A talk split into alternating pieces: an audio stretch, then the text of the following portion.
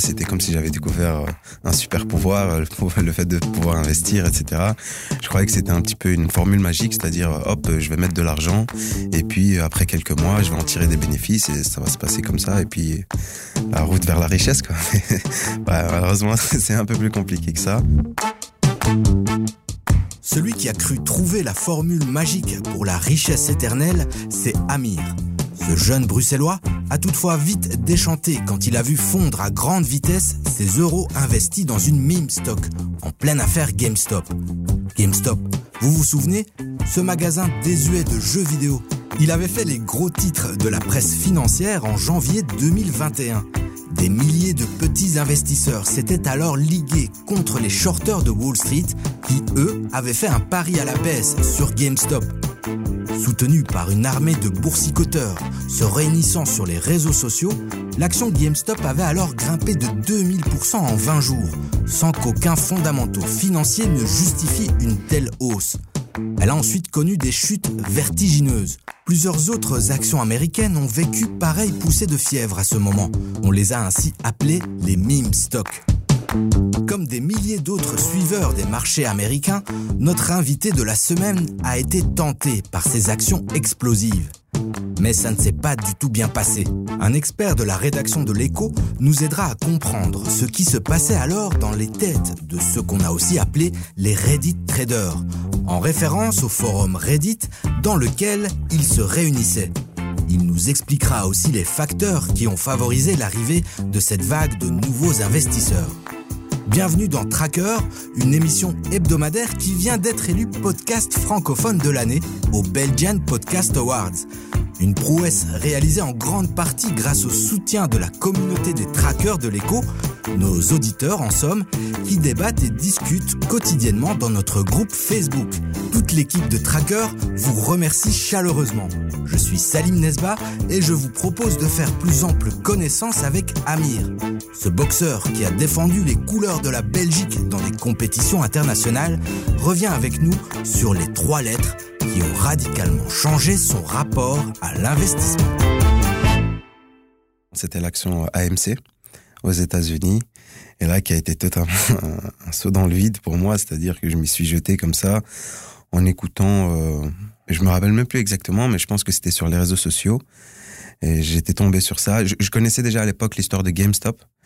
J'en avais tiré que le positif, c'est-à-dire que certains s'étaient fait énormément d'argent avec GameStop. Et du coup, quand j'ai revu l'opportunité d'AMC passer en avril-mai 2021, je me suis dit bon allez on va tenter le coup hein. c'était pas une grosse enfin c'était quand même une, somme d'argent à mes yeux j'avais investi quand même euh, plus ou moins 800 euros quand même je voyais un petit peu qu'il y avait euh, une révolution un petit peu de la part des investisseurs par rapport à ces actions-là et ces, ces entreprises en tout cas une révolution surtout par rapport à la manière dont la bourse est perçue et du coup, je me suis dit, ouais, pourquoi pas. Et là, je me suis vraiment lancé là-dedans. J'ai même pas calculé mes risques. C'était quand même un, un, suicide total, quoi. Ah bon, tes 800 euros sont pas devenus euh, 8 millions d'euros Non, ils sont pas du tout devenus euh, 8 millions d'euros. D'ailleurs, l'action aujourd'hui, je crois qu'elle revient à 8 dollars. À l'époque où j'avais investi, elle était à 19 ou 21 dollars, si je me trompe pas. Elle était montée jusqu'à 50 dollars. Et bon, après, la pas du gain fait qu'on a envie que ça monte un petit peu plus. Et du jour au lendemain, on voit que l'action descend on a toujours un peu d'espoir, on se dit ça va monter, on voit un petit peu quelques posts sur les réseaux sociaux, bah, sur les forums comme Reddit, etc., qui avait toute une armée derrière cette action qui encourageait et qui avait de l'espoir, donc on se dit euh, pourquoi pas, jusqu'à ce qu'on se retrouve aujourd'hui avec une dépréciation de presque 75% euh, depuis mai 2021, mais bon. Tu as acheté des actions AMC, donc c'est des cinémas qui étaient pas en très bonne santé et que du coup était très shorté Mhm. mmh. et énormément de jeunes investisseurs qui se réunissaient dans les forums se sont dit on va parier à la hausse dessus comme ça les shorters vont être obligés de racheter des actions et ça va faire exploser le cours. Toi tu as acheté ton action à la première grosse explosion mmh. autour des 20 dollars tu nous as dit. C'est ça. Mais si à ce moment-là tu avais mis la même somme d'argent dans Kinépolis qui sont des cinémas beaucoup plus proches de nous eh bien, tu n'aurais perdu que 20% ou 25%. Et là, tu as perdu plus de 70%. Pourquoi tu n'as pas été chez Kinépolis? Ça, c'est une très bonne question. Euh, je pense que parce que Kinépolis n'avait pas fait la une de Reddit et des réseaux sociaux. Par contre, c'est vrai que j'ai très vite été imprégné par le marché américain et par euh, bah, aussi euh, l'investissement, euh, les, plateformes américaines, les influenceurs, je dirais les personnes qui faisaient des vidéos sur le marché américain. Et j'ai jamais pris conscience en fait bah, qu'en Belgique aussi on avait un marché et que on avait un marché en France, un marché européen et qu'en fait j'aurais pu directement investir là puisque c'est local, on est directement conscient de la réalité du terrain donc c'est vrai. Et ça prouve que t'as pas écouté tous les trackers parce que celui qui avait lu la bourse pour les nuls au bon moment, Alois, lui avait investi dans Kinépolis parce qu'il y avait un Kinépolis juste à côté de chez lui. Et il s'est dit, bah, je vais aller dans des choses simples, basiques. Je me rappelle très bien des mots qu'il avait utilisés. Tant mieux pour lui. Je suis content, en tout cas, qu'il en ait pu euh, retirer quelque chose de positif et des gains. Je suis content pour lui. Bon, moi, ça a été un peu trop à l'américaine. Et c'est comme ça avec tout, hein. c'est-à-dire que moi, que ça soit dans la boxe, quand on suit la boxe, c'est surtout euh, aux USA que ça se passe. Dès qu'il y a eu euh, ce monde de la bourse, je me suis dirigé directement vers les États-Unis. Pour mieux comprendre le contexte dans lequel Amir a mis la main sur l'action AMC, nous avons passé un coup de fil à Bruno Ravescott, responsable du service investir de l'écho. C'est mon chef, quoi. À l'époque, il m'avait demandé de suivre pendant une semaine ce qui se passait sur les forums où des investisseurs comme Amir se chauffaient nuit et jour pour mettre certains grands noms de la finance à genoux. Ce fut un de mes plus beaux reportages depuis que je suis à l'écho. On vous le met dans les notes de l'épisode. Alors Bruno, revenons sur l'affaire GameStop. En quoi cette affaire était-elle symbolique du retour des nouveaux investisseurs en bourse? Alors GameStop et la saga des meme euh, c'est sans aucun doute un événement inédit. On pourrait même le qualifier de signe noir, hein, soit euh, ce qu'on appelle en finance un événement improbable qui a de lourdes conséquences sur les marchés.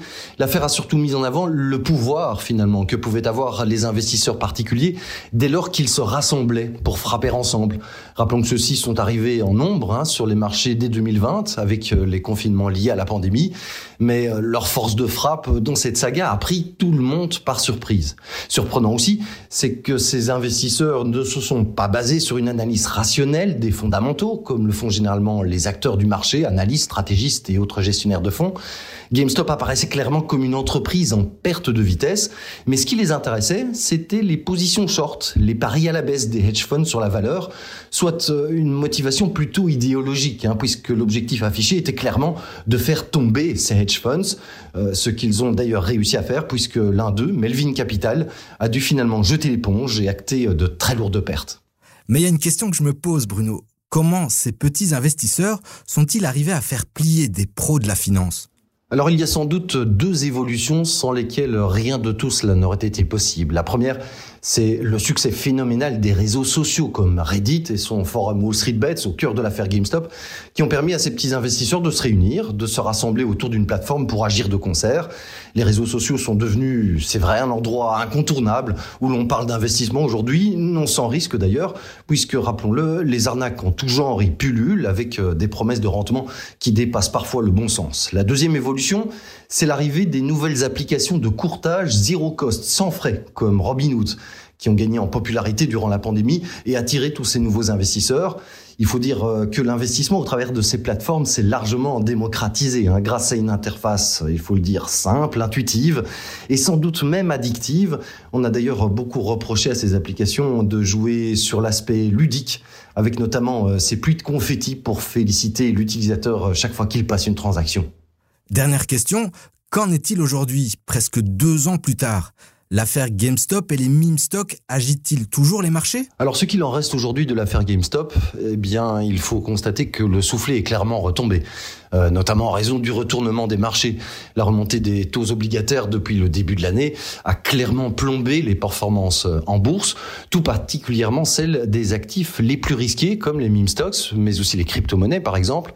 Et face aux pertes accumulées, eh bien bon nombre de ces nouveaux investisseurs ont désormais déserté les plateformes comme Robinhood. Alors nul doute que plusieurs d'entre eux se tiennent toujours en embuscade pour profiter d'un prochain rebond des marchés, d'une nouvelle chasse aux bonnes affaires, mais voilà, l'environnement actuel et pour beaucoup de ces nouveaux investisseurs, souvent plus jeunes, totalement inconnus. Ce sera évidemment intéressant d'en suivre les futurs développements. Tu as encore ces actions AMC en portefeuille ou tu les as vendues? Non, je les ai encore. Alors, je les ai encore parce qu'il y avait une règle que je m'étais mis dans la tête. Et je sais pas pourquoi, et je la garde jusqu'à maintenant. Après, c'est pas une règle qui est forcément vraie à tous les coups, mais je me disais, euh, comme à la boxe, euh, tant qu'on n'a pas vendu, on n'a pas perdu. Tant qu'on quitte pas le ring, entre guillemets, on, on perd pas. Sauf si l'arbitre dit le contraire. Du coup, voilà, bah, je pars du principe que bah, je les garde. C'est un peu des poussières dans mon portefeuille, mais on ne sait jamais. Mais là, en l'occurrence, l'arbitre, donc le gendarme des marchés, il a plus ou moins dit Ouais. qu'il fallait arrêter le combat. Et tu l'as pas écouté. Exactement. Mais ce qu'il y a, en fait, c'est que je l'ai pas écouté tôt. C'est-à-dire que bah, j'aurais dû comprendre directement dès qu'il y a eu une dépréciation même de 25% et qu'il fallait que je vende au moins et que peut-être je récupère au moins une partie de mon argent. Sauf que à ce moment-là, j'ai été un petit peu têtu. Maintenant, oui, c'est clair qu'aujourd'hui, que je la vende ou pas, je pense pas que ça changera grand-chose. J'aurais quand même perdu mon argent. Mais je la laisse comme ça, au moins en décoration. c'est un petit badge d'honneur. Clairement, il y en a beaucoup dans cette histoire-là qui ont imprimé leurs titres et qui les ont affichés, encadrés, parce que il y avait beaucoup de gens qui pensaient qu'ils faisaient la guerre euh, au système euh, financier et tout ça. Mais, mais une question qui me revient à l'esprit, si tu es autour de 20 au moment de l'achat et qu'à un moment tu es à 50, euh, pourquoi est-ce que tu reprends pas ces 800 euros de base hein? Bah, c'est ce que je m'étais dit. Je m'étais même euh, fait au début une, une petite stratégie. Je me disais que voilà, si ça augmente, par exemple, je sais pas moi, de 15 dollars, au moins en vendre une partie pour en tirer des bénéfices et puis les réinvestir ailleurs, comme dans les ETF et ainsi de suite. Et puis, je, je sais pas ce qui m'a pris à ce moment-là. On était vraiment, euh, je pense, on était en mai-juin. Puis, j'ai eu d'autres choses qui me sont arrivées, donc je faisais pas forcément attention à mon portfolio. J'avais mis un petit peu la bourse de côté parce que je m'étais intéressé déjà à l'époque euh, aux crypto-monnaies aussi. Et euh, je sais pas, j'avais mis mon attention un petit peu plus sur les crypto-monnaies et puis j'ai pas vu le temps passer en fait. Et euh, c'était vraiment les mails de dépréciation qui me disaient ah ouais quand même ça descend. Et puis euh, je regardais le mail, je me disais ah ouais c'est chaud. Oui, c'est chaud de voir à cet âge ces 800 euros de départ fondre comme neige au soleil. On l'entend, Amir comprend bien après coup qu'il a fait une gaffe en mobilisant ses économies dans l'action AMC simplement parce qu'il a suivi un mouvement sur les réseaux sociaux. Mais ce qu'il nous a pas encore dit, c'est qu'il avait fait le même genre de gaffe quelques semaines plus tôt, avant l'affaire GameStop. Notre invité avait alors écouté aveuglément un membre de sa famille pour foncer dans les crypto-monnaies. Amir y a mis beaucoup d'argent, tout ce qu'il trouvait, et même, ce qui n'est évidemment pas à conseiller, sa bourse d'études. Justement, ça c'est une, des erreurs aussi du début, c'est que je me fiais un petit peu à entre guillemets l'opinion euh, des gens sur les réseaux sociaux, sur les forums, et euh, ça a été un peu une erreur, mais en même temps une leçon. C'est là où j'ai compris qu'il fallait faire ses propres recherches. Et c'est là où je me suis dit, bon, en termes de bourse, c'est beaucoup plus compliqué. En tout cas, tu as un peu moins de notions qu'en crypto-monnaie. Du coup, autant investir pour l'instant dans les ETF et te créer un petit panier d'ETF jusqu'à ce que tu trouves le temps de t'y intéresser un petit peu plus et d'avoir plus d'informations. Toi qui es coach, qu'est-ce que tu dirais à Amir qui a acheté ses actions AMC sans trop penser à, à ce que c'était? Voilà, je dirais la première chose que je dirais à ce Amir, c'est de la revendre directement et de se focaliser d'abord sur les bases. Et puis bon, après, même si Amir l'a acheté et qu'il veut pas la vendre, je lui dirais au moins de, de se construire un plan, de suivre l'action au quotidien et de lui dire au moins que si à partir du moment où il fait des gains, de ne pas se laisser emporter par ses émotions et plutôt de fonctionner de manière euh, logique ou rationnelle et de vendre à chaque fois une partie, histoire au moins d'en tirer des bénéfices et au moins récupérer son capital. Ça, ce serait les, des plus grosses choses que, je dirais à Amir. Mais Donc ça a l'air d'être quand même bien intégré maintenant, bien imprimé chez toi. Tu passes aussi par des erreurs pour euh, évoluer et apprendre. Donc euh, C'est ça. Et puis, euh, bah après, ce qui m'a conduit à cette erreur-là aussi, c'était que mon premier investissement a été d'abord dans les crypto-monnaies avant la bourse. J'ai investi, je pense, en novembre 2020. Et là, c'était tout simplement un cousin à moi, un membre de ma famille qui vit à Dubaï et qui s'y intéressait, etc. Et à ce moment-là, j'avais reçu ma bourse euh, d'études. je sais pas si c'est bien de le dire, mais il m'avait dit, Amir, il faut que tu investisses dans le Bitcoin, euh, c'est très prometteur, etc. Et bon, moi, j'étais pas très emballé par l'idée au début de devoir mettre mon argent dans quelque chose que je ne connais pas. Et je sais pas comment, mais il m'a tellement convaincu sans forcément m'expliquer ce qu'étaient vraiment les crypto-monnaies et Bitcoin que j'avais une partie de côté. Il m'a dit, Amir, fais-moi confiance, tu verras, ça va t'apporter que du positif et ainsi de suite. Du coup, j'ai investi euh, ben, dans le Bitcoin en novembre et euh, il m'avait demandé de retirer euh, l'argent et de le mettre dans ce qu'on appelle une clé Ledger, donc une clé qui sécurise un petit peu les crypto-monnaies. Et voilà, cette clé, je l'avais cachée j'avais complètement oublié cette clé. Hein. Du coup, bah, c'était fait, c'était fait. J'avais écouté mon cousin. Et puis je pense que c'était huit mois après, en tout cas en mars 2021 si je me trompe pas. J'entends un peu dans les réseaux sociaux, je vois à la télé que le Bitcoin a atteint un record qui est passé, je pense, c'était à 50 000 ou 60 000 dollars si je me trompe pas. Et moi qui avais investi dedans quand il était à 13 ou 15 000, et bon, je me dis, mais attends, il faut que je recontacte mon cousin. Donc je l'appelle et je lui dis, écoute, euh, tu te rappelles de ce que tu m'avais dit? Il m'a dit, regarde ce qui est arrivé à ton portfolio. Et donc, euh, bah, je branche ma clé, euh, je regarde et je vois dans l'application que bah, j'ai fait x4 sur mon investissement. Et c'est là, je pense, où j'ai pris la mauvaise habitude de faire confiance à l'avis des gens parce que je me suis dit, bon, il a eu raison, peut-être qu'il aura raison à nouveau, peut-être que les autres personnes ont raison, c'est des gens qui sont peut-être mieux placés que moi et qui ont plus d'informations. Aujourd'hui, en regardant euh, ce que j'ai fait, certes, j'ai eu des bons coups, mais bon, après, c'est un peu un coup de chance et il y a des mauvais coups, donc euh, d'où l'importance de faire ces recherches. Oui, et c'est la chance aussi. Ouais, en tout cas pour moi, ça a été un coup de chance puisque je m'y suis intéressé par la suite et j'ai vraiment fait mes recherches et j'ai vraiment commencé à comprendre l'utilité de certaines crypto-monnaies, de la blockchain en général et ses avantages et ses inconvénients. Donc maintenant, je pourrais dire un petit peu que je fais beaucoup plus attention et je suis un peu plus conservateur sur mes décisions. Mais euh, c'est clair qu'à l'époque, c'était vraiment un coup de chance. C'est moi, simplement moi et ma naïveté. J'ai écouté mon cousin. Bon, après, il a raison, je le remercie quand même aujourd'hui, mais... Donc, il y a une fin heureuse à cette histoire pour ton argent, parce que tu nous as dit que tu as perdu euh, une grosse partie des 800 euros euh, dans AMC, et là, ta bourse d'études et tes économies, tu les as perdues aussi Ah non, cette fois-ci, je les avais pas perdues. J'avais quand même retiré mon capital, c'est-à-dire que j'avais retiré la somme que j'avais investie, qui était aux alentours de 2000 euros. Et puis euh, juste après, ben j'ai commencé vraiment à m'intéresser aux crypto-monnaies, au Bitcoin. Et euh, là, c'est par rapport à mes propres recherches et mes informations. Et maintenant, le but, c'est aussi de s'intéresser à la situation financière des sociétés. Et euh, ça commence à m'intéresser en fait de plus en plus. C'est ça qui est cool, c'est que j'ai pas forcément une éducation financière, c'est-à-dire que bah, je viens d'un milieu, je dirais, modeste. On n'a pas forcément souvent parlé d'argent à part le fait qu'il fallait économiser son argent, qu'il fallait aussi ben, avoir un petit peu d'argent de côté pour pouvoir s'acheter un bien immobilier ou autre. Mais euh, ça a jamais poussé un peu plus loin que ça. Du coup, ça a été euh, vraiment euh, le fait de, faire des recherches et puis de tomber aussi par hasard parfois sur des posts. Hein. Parfois, les réseaux sociaux, c'est bien aussi parce que grâce à l'algorithme, il suffit de s'intéresser une fois sur quelqu'un qui parle d'investissement et hop, on se retrouve noyé dans ce monde-là. Et après, ça nous pousse à lire et à s'y intéresser de plus en plus. Donc, je trouve que ça a été pas mal pour moi en tout cas.